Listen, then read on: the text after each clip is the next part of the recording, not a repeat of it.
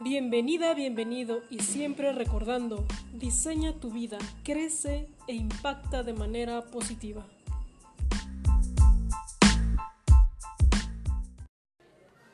Hola, hola, ¿qué tal chicos? Bienvenidos una vez más. Estamos en este podcast grabando para ustedes y este es un tema muy especial porque estoy con una persona increíble, se llama Carla Gallardo. Eh, gracias Carla por aceptar eh, venir, entre, estar en esta entrevista. Estuvimos ahorita un rato platicando, digo como para tener yo también en mente, ¿no? Que es este lo que podemos aportarles a ustedes de valor porque tienes historias muy increíbles, ¿no? Hay de todo, hay de todo, pero su capacidad como para, para estar en diversas áreas y de repente juntarlas todas y poder ayudar a empresas, a ella misma, eh, es lo que me, motiva a hacer esto, porque si bien has recorrido como varias áreas, ¿no? De, enseñanza, de aprendizaje, al final eh, todo lo englobas, ¿no? Todo tratas de, llevarlo a un punto y de y de mejorarlo, ¿no? Entonces, Carla, platícanos eh, un poquito de ti, cuál es tu formación, qué haces ahorita y, y, ahorita que estás en este emprendimiento, pues también saber por qué, ¿no? ¿Por qué decidiste hacerlo? Hola, pues muchísimas gracias por la invitación.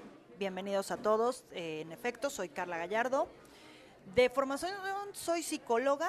estudié en la UNAM psicología soy muy ñoña, entonces en algún momento también estuve estudiando derecho a la par de psicología y luego cuando me enteré que el derecho no es lo que te presentan en las películas de el cine de Estados Unidos decidí renunciar, se me hizo aburridísimo. Pero entonces como psicóloga, yo soy psicóloga porque tenía muy claro en dónde quería trabajar. Yo quería trabajar en PGR y quería ser criminóloga y quería hacer lo que se hacía en el silencio de los inocentes, ¿no? Hacer perfiles a gente mala, ese era mi sueño en la vida. Entonces por eso estudié psicología no estudié criminología porque no eran carreras, esas eran especializaciones cuando yo estudié psicología. Ya como a la mitad de la carrera empezaron a hacer las carreras, esas dos, pero bueno. Entonces termino la carrera y me voy a PGR, literal, así llego y yo la quiero trabajar aquí. Y ya la gente se rió y ya después me dijo, ¿y a quién conoces? Y yo, no, pues a nadie, pero quiero trabajar aquí.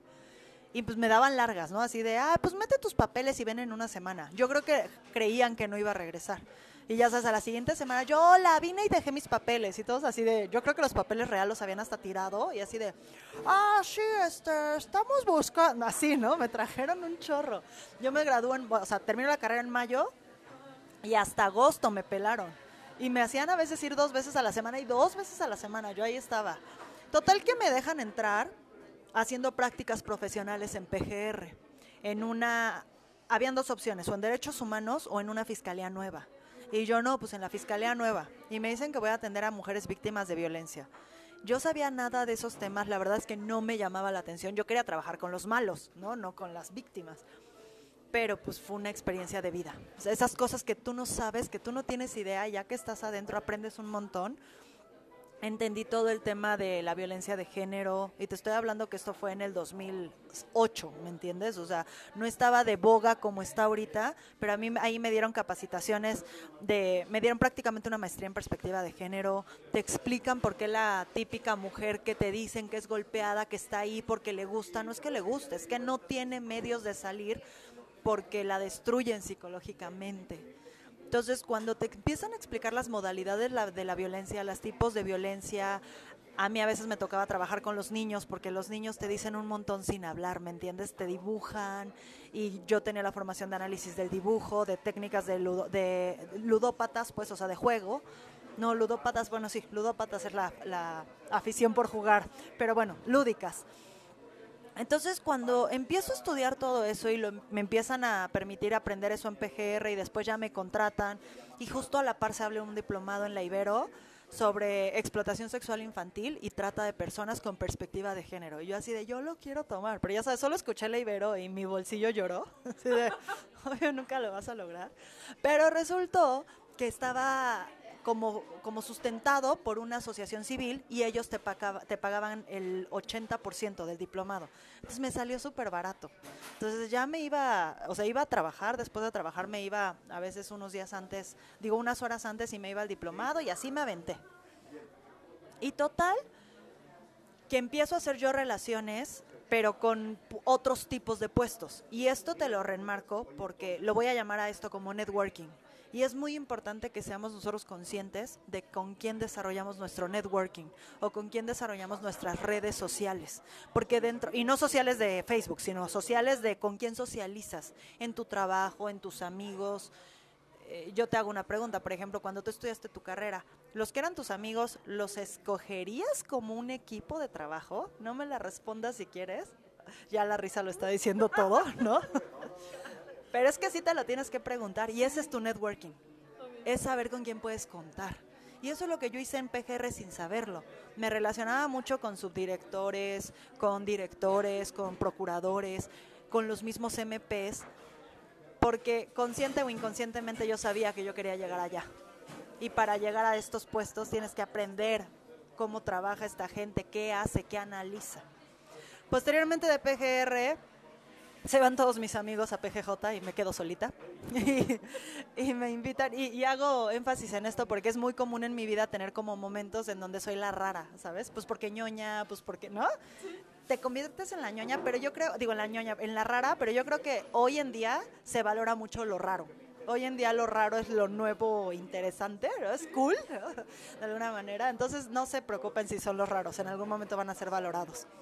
Y de ahí ya me voy a... se van todos a PGJ. Eh, PGR es la federal y PGJ es la estatal o la del Distrito Federal en ese entonces. Entonces me invitan a trabajar. Y me voy y fue una experiencia 360. O sea, aprendí cosas increíbles, pero de la manera más ruda que te puedas encontrar.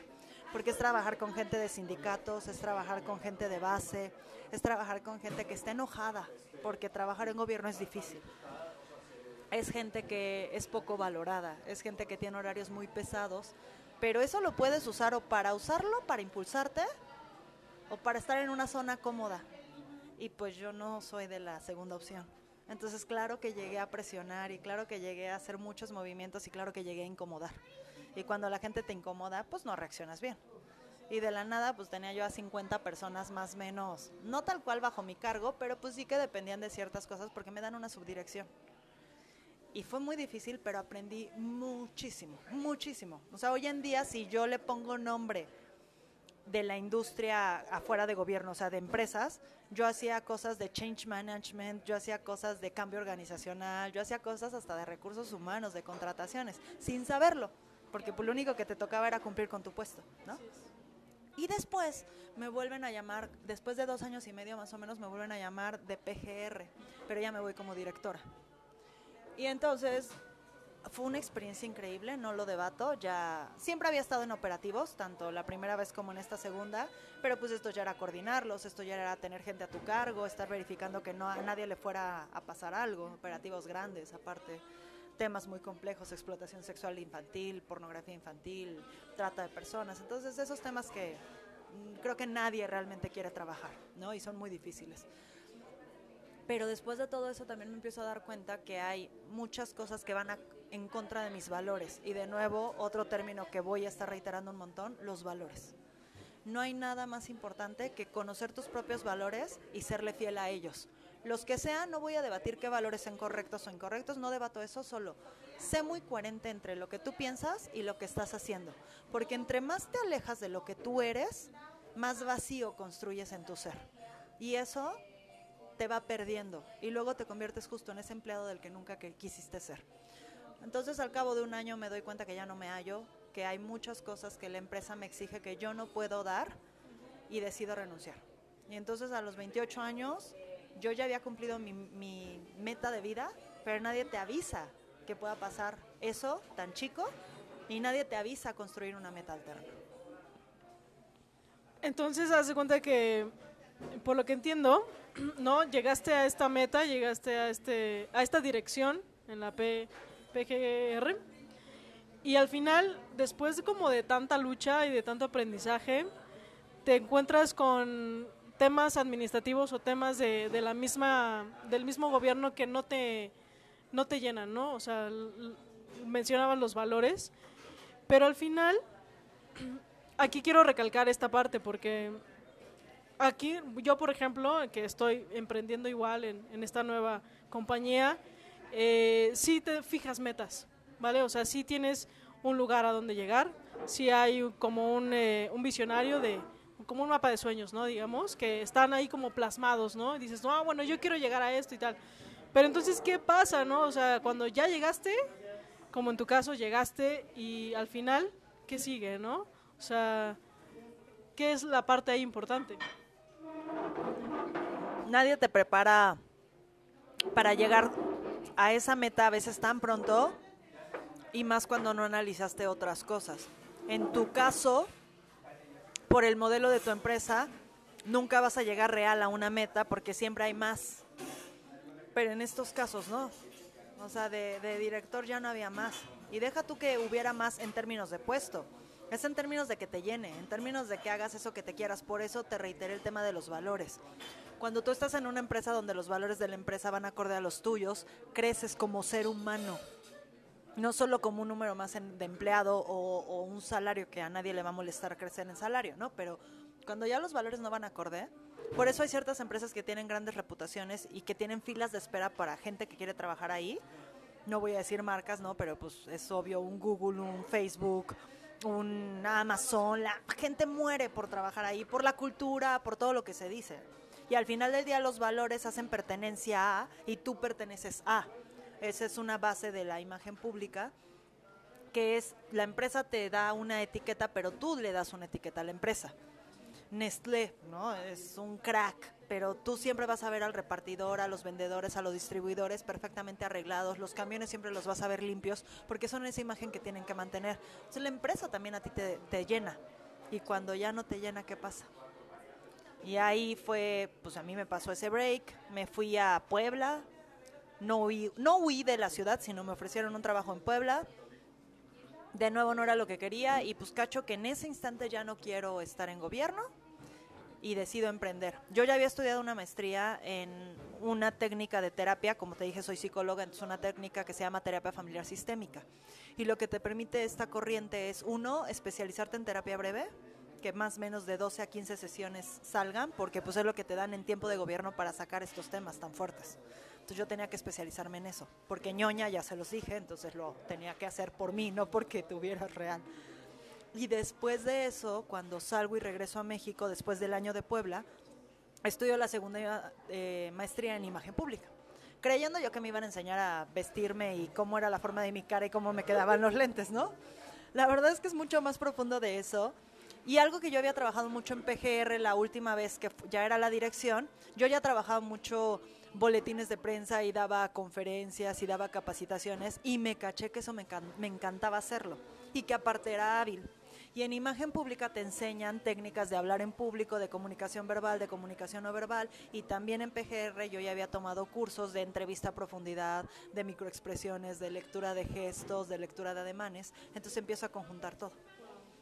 Y ya que empiezo a conjuntar todo, hace rato en la presentación lo decías, y esa yo creo que es una gran habilidad que tengo yo y que hoy noto un montón en el mercado, pero que la gente no lo valore y al contrario cree que es un problema, que es, estudié A, me especialicé en B, sé de C, tengo estudios en D y hoy no sé qué hacer con tanto conocimiento. Y pues parte importante para mí de, de- del por qué desarrollo la metodología que desarrollo, que le llamo desarrollo de marca personal, era eso, hacer de todos tus híbridos y de todos tus conocimientos potencializadores, porque entonces si tú sabes, voy a inventar, ¿eh? de veterinaria, de cibernética y de inteligencia artificial, ¿cuánta gente vas a conocer que sepa de eso? Por ende te haces única. Y en lugar de sentirte rara, que sí eres rara, pero eso raro está padre y entonces potencializa. Y es el desarrollo de la marca personal. Por eso te digo que algo que podía ser como un problema, lo convertí en oportunidad, lo hice porque ñoña en metodología, y entonces ahora el, el caso es potencializarlo. Algo que yo he visto mucho en mi, mi carrera, por ejemplo, es que a lo mejor te sales de una, te sales eh, para terminar tu carrera tienes que tener una especialidad. Al final, si no te gusta la especialidad, híjole, ¿no? Entonces, ¿qué haces? ¿No? O hay otra forma en la que a lo mejor haces tu maestría, haces un doctorado, pero ya estás muy especializado en algún tema que a lo mejor sí puede funcionar, pero a mí me gusta esa parte de, diversificar tu conocimiento porque englobas muchas áreas y aprendes tantas cosas. O sea, yo, por ejemplo, en la música, yo siempre lo digo así, desarrollé mi lóbulo derecho. ¿no? O sea, totalmente toda mi creatividad, toda, este, toda esta parte de, eh, la intuición y de repente estudiar una carrera más administrativa, más técnica, pues mi lóbulo izquierdo, ¿no? Toda la parte de matemáticas, en fin. Entonces eso a mí me hace también como conectar con, con más personas, me hace muy sensible y, y, ahora lo que hago es que, por ejemplo, cuando hago conferencias, pues me baso mucho en lo que yo aprendí, ¿no? Yo estuve en un escenario, yo estuve cantando, entonces esa parte yo lo rescato mucho y es lo que a mí me gusta, porque yo, yo también yo pensaba, ¿sabes? No, pues ya perdí siete años, siete años lo perdí aquí en la música y ahora qué voy a hacer? Voy a empezar de nuevo, está bien, ¿no? Pero no me gustaba eso, ¿no? Sentir que ya había perdido tiempo. Y yo creo que acabas de decir una palabra que es como nodal, es empezar de nuevo, no empezar de cero. Y eso es lo que debemos tener bien claro. Como te dije, o sea, trabajé, hice una gran carrera, empiezo a emprender. Mi emprendimiento duró bien estable como unos seis años. Y hoy en día te digo, estoy pensando en regresar a trabajar a empresa. Lo cual en mi medio y con mi gente alrededor es, no manches, te costó tanto levantar aquí, cuánto esfuerzo le aventaste aquí, todo el tiempo que estudiaste, toda la metodología, cómo lo vas a cerrar. Y a ver, no es cerrarlo, es ampliarlo. ¿Requiere más trabajo? Sí, sí requiere más trabajo. Y dependiendo tu estilo de vida, puedes o no dar ese tiempo. Yo por mi estilo de vida que he decidido, puedo darle más tiempo a esto y no pasa nada. Pero es importante entender que puedes empezar de nuevo, no de cero. Porque todo el conocimiento y todo el dominio que tú tienes de escenario, no te lo van a quitar. Porque ahora regresarás, ponle a Godín o ponle atrás de una eh, computadora. Porque eso lo tienes y tú justo hiciste, dejaste un escenario, te fuiste detrás de una computadora, pero ahora de nuevo estás, ahora sí, con cliente directo. Y entonces ya tienes la unión de la estructura de haber sido Godín, de la estructura y la metodología, pero también de la apertura de haber estado en un escenario, de esos dotes histriónicos que tienes aplicados al cliente. Yo por mi parte, pues obviamente tengo un muy buen análisis de personalidad, a eso me dediqué muchos años y hago perfiles y lo sé y soy buena en eso. Entonces, cuando yo hago esas evaluaciones, veo los potenciales. Yo los cursos que doy de forma muy, o sea, no muy general, sino los cursos en específico son personal branding, public speaking y change management, ¿no? Change management mucho más ligado hacia empresas, personal branding y public speaking más a personas ya sea que quieran como mejorar en su empresa algún puesto o que sean emprendedores y que sepan vender su emprendimiento, ¿no? Más o menos de forma general. Pero a lo que voy con el public speaking, a mí me pasa mucho que la gente pues obviamente me conoce y como por hablar en público, ¿no? Y por dar cursos y por dar capacitaciones. Pero yo soy súper introvertida. Entonces la gente no me la compra. Siempre es como, claro que no. O cuando estoy hablando es como, claro, pues a ti se te facilita porque eres súper extrovertida. Pero uno que es tímido, yo soy súper tímida. El tema es practicarlo. No tiene que ver con lo que eres en términos de personalidad, tiene que ver con lo que desarrollas y con lo que trabajas. Sí, es mucho el estar constantemente desarrollando eso que tú quieres, ¿no? Por si tú sabes que te va a funcionar y que, y que es algo que te va a hacer crecer, pues obviamente lo vas a empezar a desarrollar más. Pero fíjate, ahorita eh, me gustaría que, que, nos dieras algunos tips, ¿no? De personal branding, de, de, cómo poder mejorar nosotros en esa parte, para que pues también lo podamos tener eh, como claro, ¿no? Digo, yo ahorita en el medio en el que estoy, pues serviría muchísimo y, y no sé si me puedas dar algunos tips, ¿no? Para que a lo mejor los tengamos en cuenta. Mira, en términos de personal branding, lo primero que me gustaría dejar bien claro es que el personal branding tiene que ver con tres como bases. ¿Quién eres? ¿Qué proyectas? ¿Y qué percibe la gente de ti? Y las tres lo ideal sería que tengan congruencia. Pero la verdad es que no es tan fácil. Obviamente no me conocen, pero van a ver la foto. Tengo el cabello súper chino. Y aparte soy muy alta, soy más alta del promedio, mido unos 74. Y soy grande, o sea, visualmente no es como que me veas y digas, ay, puta Carla, se ve súper tierna. O sea, nunca va a pasar.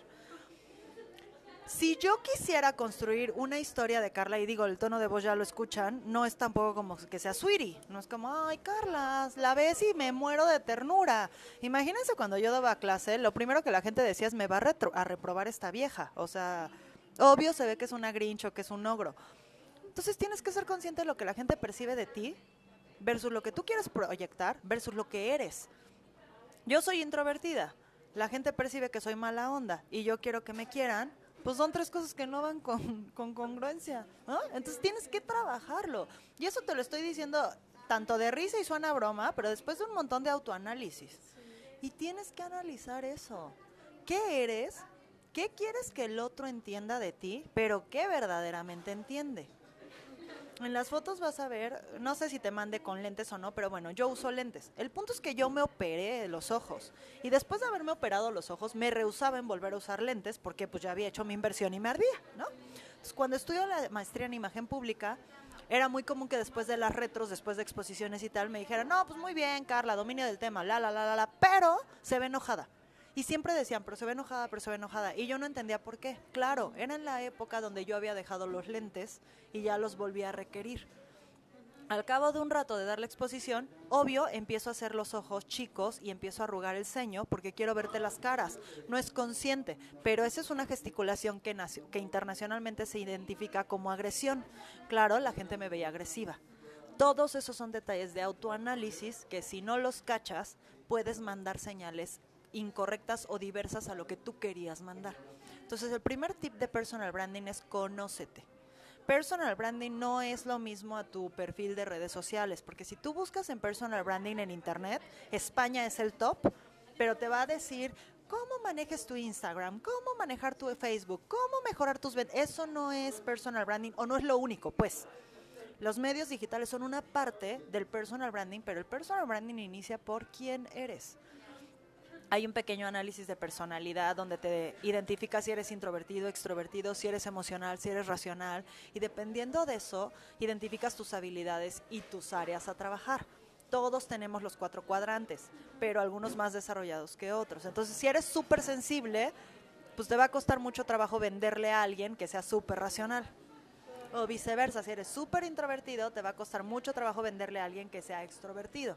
por eso tienes que identificar cuáles son tus habilidades de socialización. Aunque sea serio, tienes habilidades de socialización. Dos, ¿cuáles son tus habilidades del habla? Yo, por ejemplo, soy muy sarcástica. Y yo soy muy directa. A mí me choca el rollo. O sea, a mí dime qué hace cómo lo hace, en cuánto tiempo y si me interesa te lo voy a comprar. O sea, yo para los vendedores soy la persona perfecta porque no les quito el tiempo. Llego, quiero esto, lo tienes, lo compro, no lo tienes, me retiro y se acabó. Yo no voy a estar más.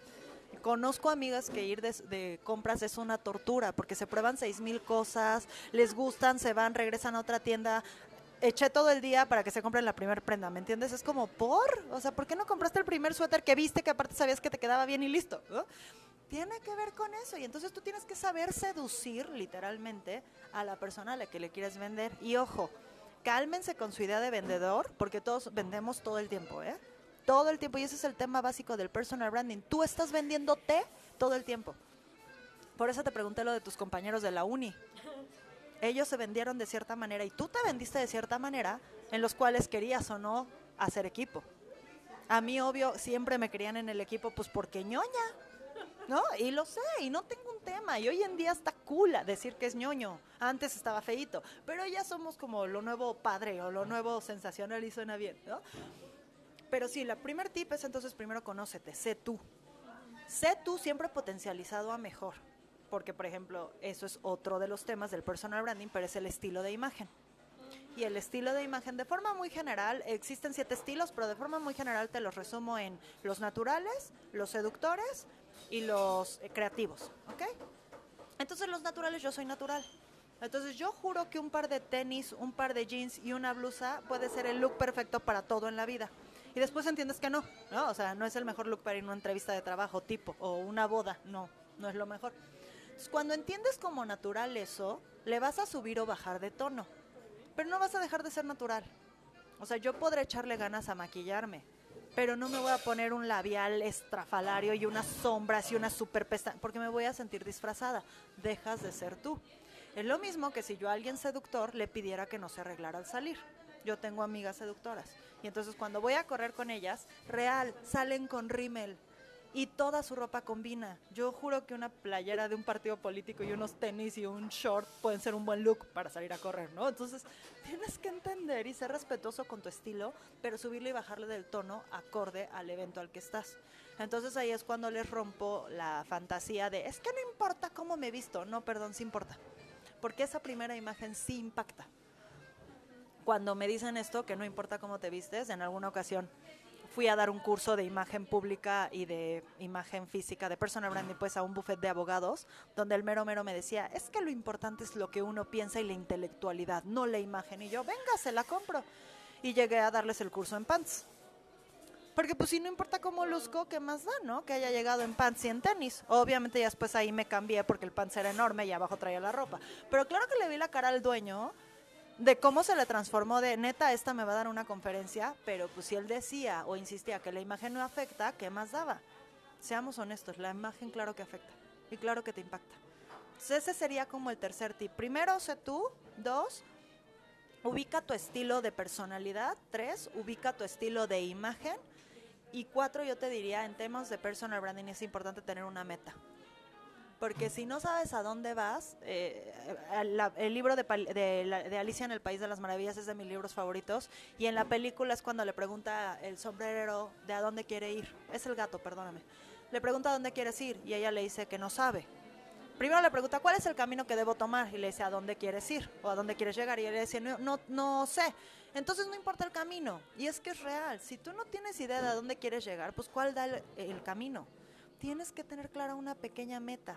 Y también ser flexible en que la meta tal vez no se cumpla al 100, pero sí tener un objetivo. En tu caso tal vez es subir tres niveles más. Tal vez no vas a subirlos como tú quieres y bajo el marco que tú quieres de la manera y en tiempo que tú quieres, pero tienes claridad de dónde vas. En mi caso, mi primer claridad fue PGR. El segundo caso muy claro fue mi emprendimiento. Y lo logré y lo logré bien. Hoy es regresar a una oficina. Y se vale cambiar cuantas veces sea necesario y cuantas veces pueda. Y eso es también bien importante que tomen en cuenta y que no les dé miedo el cambio, porque somos amantes de estar en la zona cómoda, como le llamamos, o en la zona de, bueno, pero es que aquí me pagan y al menos aquí estoy cómoda. ¿Y de qué te sirve estar cómodo si estás infeliz? Pues te arriesgas y la incomodidad te dura uno, dos, tres meses, listo. Y a ver, también se vale sentirse triste, ¿eh? No soy motivacional, no soy de agarrémonos las manos y arriba todo se puede, no. A veces te sientes basura y a veces te sientes pésimo y a veces no quieres ni levantarte, pero esa es la importancia, y te acuerdas que te lo mencioné, del networking. Y ese es el otro punto importante. El networking es toda esa red de apoyo que tú vas a tener alrededor. Gente que puede recomendar tu trabajo, amigos, familiares o hasta conocidos que han visto lo que haces, que saben cómo manejas las cosas y ellos van a ser quienes te recomienden a, hoy que estoy yo buscando trabajo, es abismal la diferencia en que yo mande un currículum por OCC y que nadie te llame, a que yo mande un currículum a la empresa de un amigo donde él me conoce y él recomendó mi currículum. Es la diferencia abismal. Y solo pregúntense cuántos de los trabajos que ustedes han obtenido han sido por recomendación. Y no hablo de dedazo, ¿ok? No te estoy hablando de que te metieron. Hablo de que tu conocido simplemente le hizo una llamada a la DRH, oye, mi amiga estaba buscando trabajo, ahí está su CV. Analícenlo. Sí, me acordaste de cuando yo estaba en mi, en mi época de Godín. Eh, había terminado mi servicio social en una. Estaba en, en RH de, una, de un hospital privado y termina, ¿no? Termina. Yo me quería quedar ahí, pero ah, me llevé muy bien con todos, muy, muy bien con todos. Hice muy bien mi trabajo, pero al final el, el sueldo no era el que yo esperaba, entonces dije, bueno, pues ni modo, ¿no? O sea, me voy a buscar otra parte. Al final me, me, busca la de RH de ese hospital y me dice, oye, mandé tu CV a otro hospital. Eh, porque pues creo que eres un buen elemento. Y sí, me llamaron los del otro hospital, me buscaron me hicieron la entrevista, les gustó mucho mi trabajo, les gustó mucho lo que, pues justo lo que les vendí, ¿no? Mi imagen, todo, todo el CV. Eh, y fue justo por eso, porque hice buenas relaciones, aparte de que haces un buen trabajo y te recomiendan, ¿no? Eh, muy pocas veces encontré trabajo, yo creo que ninguna, en no sé, ¿no? Si no fueron por recomendaciones. Mi primer empleo también fue así. ¿No? Una amiga me recomendó a otra, estuve a prueba unos meses, me quedé y estuve ahí como cinco años. Entonces yo creo que sí valdría muchísimo la pena el, empezarse a relacionar bien con las demás personas y yo creo que el conectar, ¿sabes? Como el poder eh, estar como en la empatía o la sintonía de, de, las situaciones para que pues también puedas fluir, ¿no? Y no también se te haga estresante el, a lo mejor estás en un equipo de trabajo que no está rindiendo bien o algo, y estás ahí como, híjole, ¿no? ¿Y ahora qué hago? Pero ahora me gustaría que lo enfocáramos a las personas que están de Godines, que están buscando a lo mejor crecer dentro de la misma compañía, ¿no? Que están buscando otro puesto, ahí ¿qué les recomiendas? Lo primero que tienes que entender eh, cuando estás dentro de una compañía es a dónde quieres llegar y si ese puesto es viable. Porque me encantaría decirte que vivimos en un mundo justo donde el mejor formado y el mejor capacitado lo va a obtener, pero somos o sea, realistas y de nuevo, no es cierto. Tiene que ver con las relaciones, tiene que ver con que igual llegó el hijo del patrón y ya jodiste, ¿no? O sea, eso es una realidad. Entonces, primero analiza dónde quieres llegar. Dos, y esto sí es un tip con perspectiva de género. Está comprobado en términos de análisis de estudios que los hombres con que cubran más o menos del 30 al 40% del perfil se lanzan a la vacante. Y la mujer si no cubre del 80 al 90% no se lanza. Mujeres, dejemos de ser tan perfeccionistas. No es mental, es que tú te crees que no eres capaz. Y el hombre, aunque no sea capaz, se avienta. Y seamos honestos, ¿cuántos hemos obtenido un puesto sabiendo el 100% de lo que haces? Todo lo aprendes en la marcha, o el 90%. Sí, sí traes bases, no te estoy diciendo que no. O sea, no te estoy diciendo lánzate de médico cuando eres ingeniero, no. Pero lo vas a aprender en el, en el trayecto. Entonces, dejen de tener miedo, aviéntense y esto también es algo que yo identifiqué mucho y lo digo como, como feo porque yo vengo de ahí.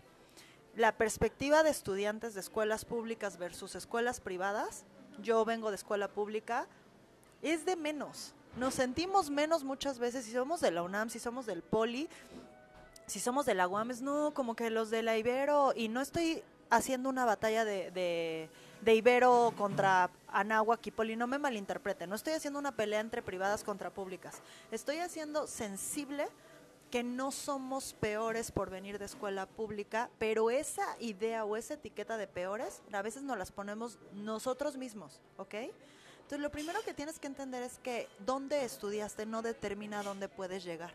Y cuando te quitas esos miedos y dices, sí, mi compañero es de la Ibero o de la Anáhuac, pero igual yo estudié y también sé, y te quitas esos terrores, puedes llegar bien alto. Y eso pasa mucho en los ámbitos de trabajo. Cuando están en las empresas, tú crees que le van a dar como el puesto siguiente al que trae mejor universidad. Y no es obligatorio eso, pero quien tiene que romper como esta idea es uno mismo. E insisto, lo digo porque lo viví, porque lo vi con muchos de mis compañeros, porque hoy en día muchos de mis compañeros no se atreven a dar el salto o a levantar la mano para la gerencia o para la dirección, porque es que seguro viene o es que no creo estar, es que, es que, es que, es que, es que, es confrontarnos.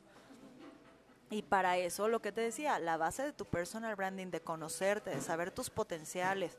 Personal branding se analiza personalidad, se analizan valores, se analiza networking, se analizan habilidades, se analizan metas, se analizan personas que admiras, porque dependiendo de la gente que tú admiras, es lo que ves en ti y eso es como tú lo puedes potencializar. Se, se tiene que respetar tu personalidad, tu estilo, tu imagen. Eh, algo que me debaten mucho es que los extrovertidos tienen ganado esto. Yo soy súper introvertida o sea, real, real, tú me vas a encontrar en una fiesta y es probable que me vea sentada sin hablar con nadie. Soy súper introvertida. ¿Me costó más trabajo desarrollarlo? Chance y sí. Pero no por eso no lo puedes hacer. Y es atreverte a hacer cosas que te cuesten, pero que te reten. Yo, por ejemplo, soy muy hábil en cuestiones físicas de deportes, pero soy malísima bailando. ¿no? Y justo este año decidí aprender a bailar y entonces es horrible ir a una clase de baile porque todos, o sea, hasta en el calentamiento están moviéndose rítmicamente y una tabla tiene más ritmo que yo, ¿me entiendes? Y nada, y si es incómodo, y si de repente va la gente y hasta los profesores de repente les veo caritas de, ay, por Dios, ¿por qué me tocó esto, no? Pero pues yo creo que también ven como le echo ganitas y se animan. Sí, soy súper arrítmica, pero está padre intentarlo. Y a ver, ¿eso te va a dar algo en la vida? Chance no. Pero atreverte a hacer algo nuevo, te empieza a dar un montón de seguridad en otras cosas. Y obvio yo pongo el baile porque es mi no habilidad, pero cada quien tiene cosas que se les dificultan. e intentar hacerlas y darte cuenta cómo mejoras te ayuda un chorro. Y reitero, no estoy hablándote en temas motivacionales de si se puede. Estoy hablando de que esto se practica, te estoy hablando de que te frustras, te estoy hablando de que vas a tirar la toalla 50 mil veces, pero la tienes que levantar entonces 60 mil. Estoy hablando que a veces duele, que a veces es cansado, que a veces no quieres, que a veces, no, o sea, es esfuerzo y es trabajo. Porque esta como ondita motivacional de me levanto, escucho el audiolibro, sí se puede, yo soy, lo voy a lograr, ya estoy aquí, ya, es, o sea, no, no solo es porque escucho meditación y no estoy diciendo que tenga nada de malo de ello, es eso más trabajo, más constancia, más, no, o sea, es sumar, no restar nada de esto.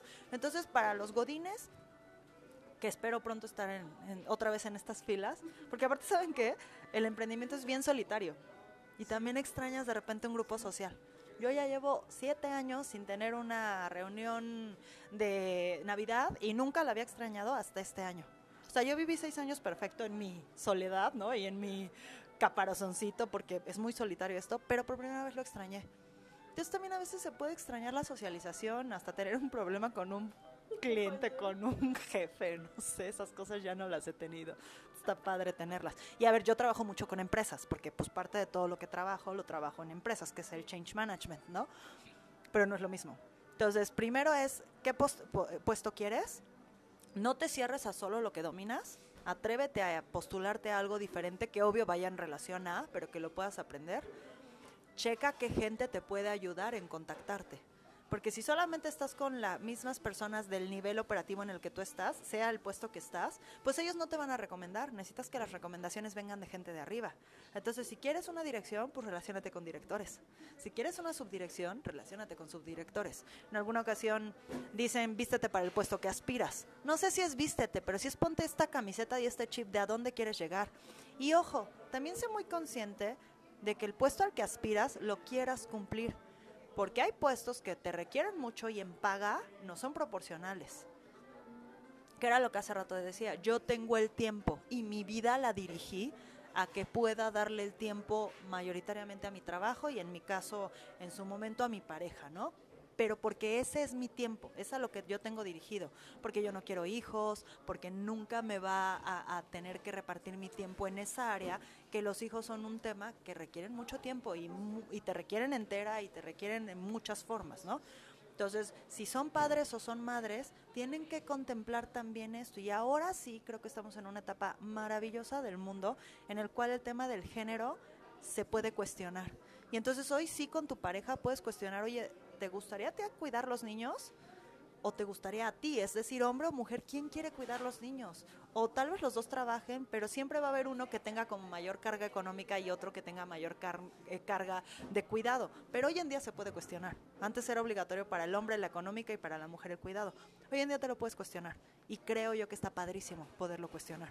Pero sí son preguntas que das por sentadas, no hablas, y creo que se tienen que hablar. Y hasta el tema de los hijos, ¿eh? Yo ya he conocido parejas que se han divorciado porque cuando se juntaron la chica le dijo yo no quiero hijos y el chico es yo creo que después la voy a convencer y no la convencen. Entonces hoy en día también se tiene que cuestionar el si quieren ser padres ambos y coincidan en eso. Pero bueno, me salí del tema Godín. El tema Godín, perdóname, es ve a qué puesto quieres, relacionate con los que te van a recomendar para ese puesto, vete preparando, empápate de todo eso y la primera y más importante, ve si hay viabilidad, porque hay puestos donde ya no vas a obtenerlo. Hay gente que me ha dicho, pues yo ya llegué al tope y soy, no sé, gano 10 mil pesos, porque la empresa no da más. Entonces atrévete a moverte de empresa, que también tiene que ver mucho con eso. Wow, o sea, entonces es como toda la parte integral, ¿no? Que a lo mejor tienes que tener tú muy, muy, muy en cuenta, ¿no? Porque no es solo, no solo va a depender de ti, sino todo, todo cómo te manejes eh, dentro de la empresa, ¿no? Y, y, y, me gustó algo que dijiste que a veces hay que salir de la zona de confort para buscar los cambios y buscar crecer y buscar avanzar, ¿no? Porque si no uno se estanca, es infeliz y al final pues bueno, sí tengo un empleo seguro, sí me está pagando, tengo prestaciones, pero no estoy contenta con lo que estoy haciendo, ¿no? Entonces, a veces es como arriesgarse un poquito, ¿no? A, decir, va, vale, voy a hacerlo, voy a, voy a levantar mi mano y voy a decir, quiero esta gerencia o quiero esta, este, esta subdirección, ¿no? Entonces, Muchísimas gracias, Carla, me encantó muchísimo. Oye, este, yo sé que ahorita estás ya viendo la parte de, estar de nuevo en una empresa eh, de Godín. Me gustó esa parte que dijiste, ¿no? Porque es como si estar solo, ¿no? Sí es una parte, bueno, sí es, realmente te enfocas tanto en la empresa que descuidas a veces tu entorno social y no estás tan ya rodeada de tantas personas y me pareció como muy importante de analizar, ¿no? Porque yo estoy ahorita en esto y, y justo me dejaste pensando. A ver, o sea, insisto, sí quiero regresar al mundo Godín, es algo que, que ya lo necesito. A mí no me dan miedo los cambios, entonces cuando yo empiezo a sentir algo, lo busco, no, no me asusta. Pero déjame hablar de mi parte emprendedora, que aparte de compleja fue increíble. Y tú que estás empezando, no te asustes. No va a ser rápido, no va a ser sencillo. Y un tip que yo les voy a dar bien importante es rodeate, rodeate de gente que te sume, pero que te sume inmediatamente y con hechos, no con palabras. No tienen ustedes idea, y ni yo tengo idea porque creo que por un tema de salud mental nunca quise hacer números, pero no tienes idea de cuánta gente me vio la cara a lo largo de los siete años del emprendimiento. Gente que te promete venderte, gente que te promete que te vas a ayudar a sacar el libro, gente que te promete que te va a ayudar a redes sociales, a contactarte con empresas, o sea, te vas a topar con N cantidad de charlatanes, porque el emprendimiento está repuesto, perdóname, repleto de este tipo de gente, entonces también sean muy cuidadosas el emprender es increíble. Ganancia número uno y que yo no, yo juraba que nunca iba a cambiar por nada Dubalín, era mi horario. La libertad del horario es una maravilla, maravilla, de verdad es increíble. Justo, por ejemplo, ahorita creo que son como las 4 de la tarde y estamos en un café tomando y platicando, ¿no? Estas cosas sé que yo las voy a perder, pero en mood emprendedor es increíble esa libertad de horario esa libertad de, en mi caso, la mayoría de las cosas yo las podía hacer en línea, a menos de que fueran ya los cursos o las, las capacitaciones presenciales, pero pues yo trabajaba donde hubiera una computadora o una conexión a internet. Entonces, real a veces podía estar en, en Monterrey, Guadalajara, ¿no? Muchas partes sí podía trabajar. Eso también es una gran ventaja del emprender. Tengan estructura en su emprendimiento, tengan claridad de dónde quieren llegar y quítense la idea de que lo que ustedes venden tiene que haber un target que se los compre. La estrategia es al revés. Identificas el target, le haces una propuesta de valor y de venta y entonces ya pules tu producto. O sea, yo al inicio vendía cursos de desarrollo humano, ¿no? Y entonces vino la onda de lo del coaching, que by the way sí soy coach certificada por la UNAM, pero no estaba tan de boga cuando lo estudio. Y soy coach empresarial, por eso también sé el know-how del emprendimiento y yo el tema de personal branding y de public speaking, que son como las dos líneas más claras que tengo, las trabajé mucho con emprendedores, porque me llegaron emprendedores con ideas increíbles, ya hasta con productos increíbles, pero no sabían ni venderlo. Si uno, no voy a decir la marca porque no es justo, pero era un producto maravilloso. Él empezó con esto de los rollos de los biodegradables, de vasos y de desechables, pero este producto, si lo tirabas, crecía, podía crecer una planta, porque era a base de semillas. O sea, entonces no importaba si el de la basura no lo reciclaba. En el basurero podían crecer plantas. O sea, era una maravilla. Y este producto lo tenía desde hace siete años. ¿Te imaginas el boom que hace siete años eso hubiera sido? Pero no se le dio el seguimiento correcto. Y entonces hoy si te lo presento y te lo escuchas, pues suena más a uno más del montón de los que ya sacaron biodegradables. El timing del emprendimiento es súper importante. Dos, voy a hablar de vendes café A, ¿ok? Y eso eh, puede ser en temas de multinivel o puede ser en temas de venta de café A. Identifica a quién le vas a vender. Quien le vende a todo, le vende a nadie. Y esto es importantísimo que lo identifiquen creo, y ahí sí voy a decir la marca, porque aparte es una persona que yo respeto mucho en términos de emprendimiento, Chaborruco, que es el dueño de Zoe Water o de Zoe Agua, es un crack en cómo determinó su target. O sea, Zoe Water hoy es lo que es, porque Chaborruco, así lo encuentran en redes sociales, por eso le digo así, supo perfectamente cómo determinar su target. ¿Qué vendía de especial? Nada, agua. ¿Quién toma agua? Todo el mundo. Y eso es lo que me pasa mucho en el emprendimiento. ¿A quién le vendo? Pues a todo el mundo. No le puedes vender a todo el mundo. Tienes que determinar a alguien, un nicho. Y eso es lo que hizo Zoe Water. Por eso está donde está. Y lo llevó maravillosamente. trabajé con otra emprendedora que amo y adoro y que aparte de, bello lo que hace, que es arte en case, es una persona bellísima. Ana Tere Canales, que ya trabaja en Monterrey, ¿no? Y Ana Tere Canales lo que tuvo muy claro siempre fue a quién le quería vender las cases. Y aunque no son modelos para mujeres exclusivo, es muy claro que su target son mujeres. Y es muy claro que son chavitas que aman traer el case que va como personalizado con pinturas, con obras de arte increíbles y que lo van modificando.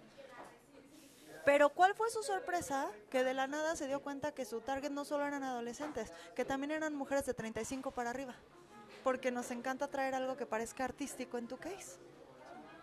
Y entonces eso, el analizar tu target, a quién le vas dirigido, a quién le vas a hablar, es la diferencia abismal de que tu producto pueda o no pueda pegar. Quien le vende a todos no le vende a nadie y eso apréndanselo por favor, cualquiera que me esté escuchando que sea emprendedor. Reitero, así seas multinivel, ¿eh? así vendas productos A de multinivel, tú determina tu target. Y eso va a ayudarte mucho a que tengas mayores ventas, porque entonces vas a saber a quién hablarle.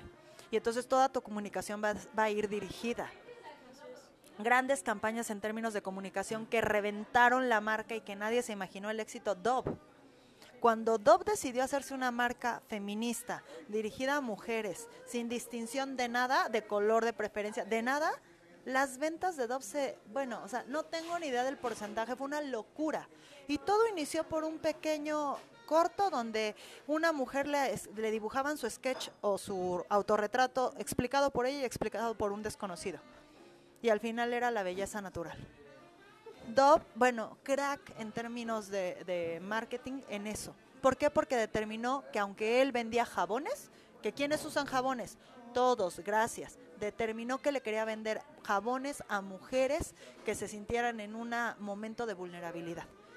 Díganme cuántas mujeres no nos sentimos en un momento de vulnerabilidad y aparte el olor va dirigido a mujeres y el color fue dirigido a mujeres y la textura fue dirigida a mujeres porque a los hombres les da asco la, textura como cremosa y Dove lo supo hacer perfecto y lo dirigió. ¿Y cuánto dinero no ganó? determinen su target, eso es esencial para el emprendimiento. Una vez que tienes eso, que todas tus campañas vayan dirigidas a ese target, a ese target. Si llega un nuevo producto, en mi caso, por ejemplo, personal branding y public speaking, se los vendo a los mismos targets. Normalmente va dirigido más a mujeres, va dirigida más a personas que necesitan conocerse y de ahí que quieren un crecimiento. ¿Tengo hombres de clientes? Sí, pero sí va mucho más dirigida a mujeres.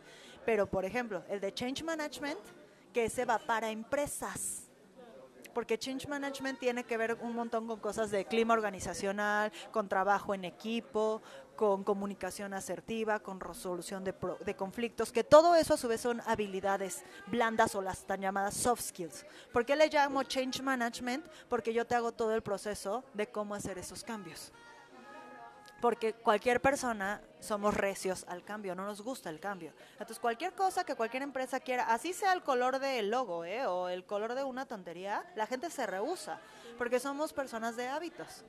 Entonces, en cuanto hago un pequeño cambio, necesitas entrenar a toda la cultura de la empresa para que reciban bien el cambio, porque a veces grandes proyectos se han ido a la basura solo porque no entrenaste a la gente a que recibiera el cambio. Y les pongo un ejemplo muy sencillo de eso.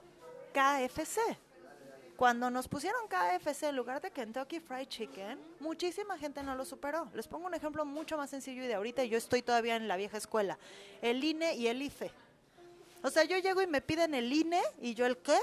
¿No? Yo sigo esperando que me pidan el IFE y ya no existe el IFE. Pero yo sigo siendo vieja escuela del IFE.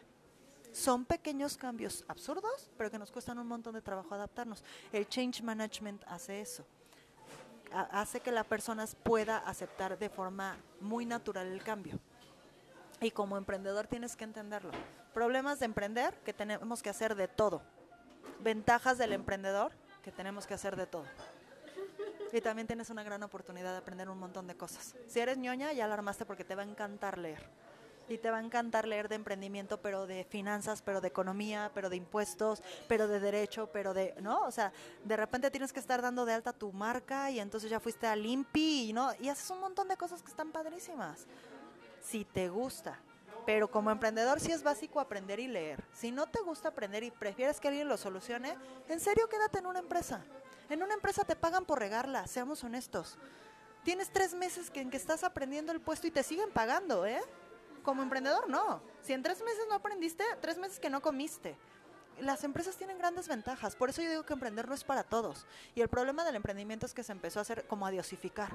Güey, qué cool, eres emprendedor. Se nota que tú no eres emprendedor porque lo ves cool. Y no, no me malinterpreten que es feo. Pero en serio es bien, bien matado. Entonces tampoco crean que es como la panacea o la mejor cosa que te puede pasar. Y sí, edúquense a emprender. No es de, ay, terminé la carrera, ya voy a emprender. No, necesito un montón de metodología y analícenlo y léanlo y aprendan. Sí, porque lleva una gran responsabilidad, porque en realidad tú estás ahorita por tus resultados, ¿no? Por tu esfuerzo, por tu trabajo, es en donde estás, ¿no? Entonces, díjole, está buenísimo, Carla, me has dejado así como que, ¡pum!, me está explotando la cabeza. me, me encanta, me encanta.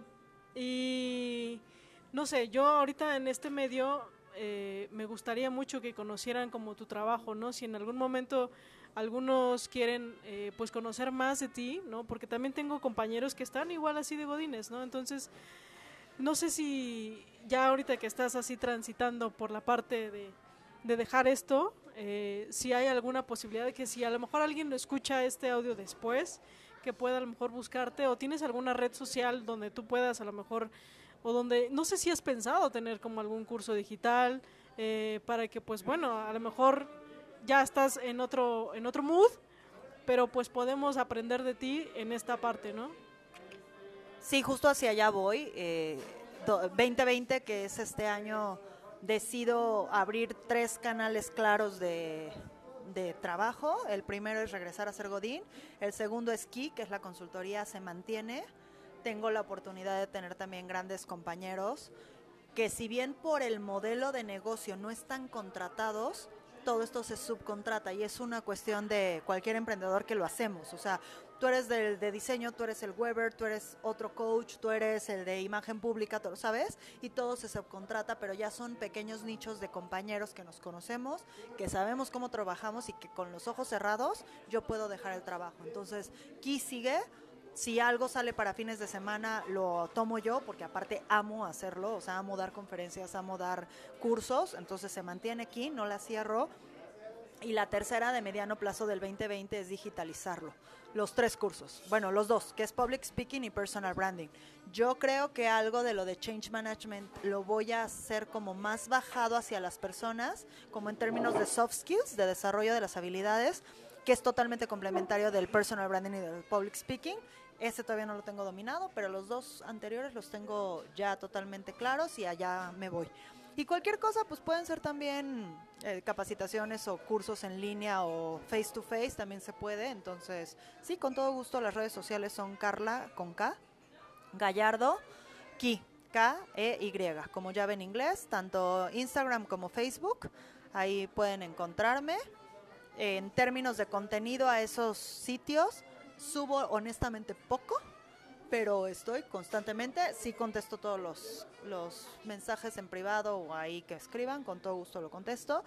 Y en el Instagram es mucho para que se den cuenta cómo se va desarrollando justo este tema que te digo de la marca personal, porque eso es lo que expreso en el Instagram. Un poco quién soy yo, porque es también necesario hoy en día que la gente haga esa sinergia de confianza con la persona que estás contratando. Entonces, esa es la base de la marca personal. Entonces, pues bueno, un poquito de congruencia entre lo que digo y lo que tienes que expresar, ¿no? Que se hable con el ejemplo, ¿no? es, muchísimas gracias, Carla. La verdad, estuvo buenísimo, me encantó, ¿no? Creo que tienes una amplia gama de, de todo, ¿no? Le sabes mucho, pero lo has podido, lo has sabido como encaminar, ¿sabes? Como, bueno, ok, entonces todo esto que he aprendido lo llevo a esta parte y esto a este lado, ¿no? Y al final me encanta la idea de que lo puedas hacer en línea, ¿no? Creo que nos ayudaría muchísimo a todos. Eh, y bueno, si tienes algún mensaje, algunas, algunas palabras, ya como para terminar y cerrar esta, esta parte. Pues gracias a todos por, por los que estén escuchando. De verdad, si tienen alguna duda pueden escribir con toda confianza. Y reitero, creo yo que la base de todo esto es permítete vivir una experiencia diferente. Esto de la zona de, de confort o de tu zona segura a mí me da mucha risa porque yo creo que cuando te sientes mal y estás incómodo, no estás cómodo, ¿no? O sea, que estás en una empresa y que te la vives peleándote y que odias a tu jefe y que odias a tus compañeros, pues no estás tan en tu zona de confort. Y dos, hay una falacia muy grande entre el hecho de que cuando tú tienes un trabajo es seguro. Yo creo que yo esto lo aprendí a guamazos porque a mi papá lo corren cuando yo iba a entrar a la universidad. Él tenía más o menos 54 años y lo corren de un trabajo donde había trabajado toda su vida. Y a los 54 años, ¿qué le queda? ¿Dónde él va a poder conseguir otro trabajo? Y entonces él se pone a emprender. Entonces mi papá con su ejemplo me explicó que una, el trabajo seguro no existe. Dos, que ser godín es una falacia que te vas a jubilar siendo godín. ¿No? No sabes cuándo te van a correr real. Y tres, pues que nunca es tarde para empezar. Yo lo tengo el ejemplo como por parte de mis dos padres un poco locos porque mi papá emprende porque lo corren y mi mamá decide que a sus 58 años es un buen momento de estudiar su carrera porque pues nunca la había estudiado, ¿no? Entonces por amba, por parte de ambos pues tengo padres disruptivos, si los llamamos de esa manera. Entonces, de nuevo, el haber sido la rara mucho tiempo en muchas cosas, lo potencializas y entiendes que nunca estuvo mal. Que ser raro no es malo. Y creo que este puede ir como el mensaje a todos aquellos que se sientan a veces medio bichos raros o que no encajan, ya sea en la familia o en algunas cosas que no encajen, no pasa nada. Encuéntrate tú y cuando tú, tú te encuentras, y reitero, no quiero sonar motivacional, pero ser real que te conoces, llega la gente que te va a comprender de esa manera. Y entonces te vas a rodear de un montón de gente que te va a apoyar a que eso que eres y que te identificaste se potencialice. Si estás rodeada de gente que todo el tiempo te está hundiendo, que te dice no, que solo se queja, que solo ve lo malo, muévete de ahí. Porque en serio, en serio, así como tu zona de confort, no creo que sea tan cómodo. Vaya, vaya.